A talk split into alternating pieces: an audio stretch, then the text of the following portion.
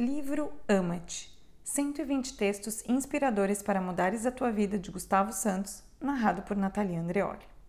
Texto 98. Não há como semeares e não colheres. Há um conto alentejano entre um agricultor e um compadre que diz assim: Então, amigo, a terra está a dar fruta? Não, não está a dar nada.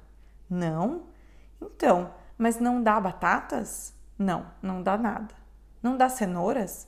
Não, compadre, não dá nada. Não dá cebolas? Não, não dá nada.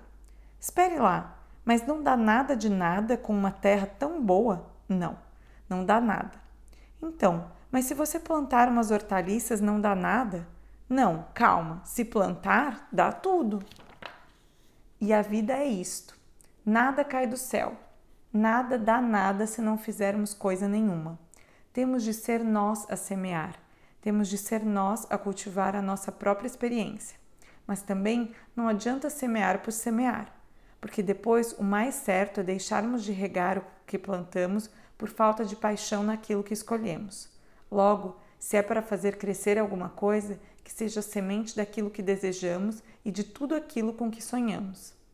Podem passar estações sem fim, podem chover raios e desencadearem-se ciclones, Pode até a terra ser virada ao contrário, mas se continuares a semear, a regar e acreditar que todas as tuas vontades são possíveis, um dia acabarás mesmo por ver florir a história que queres para a tua vida.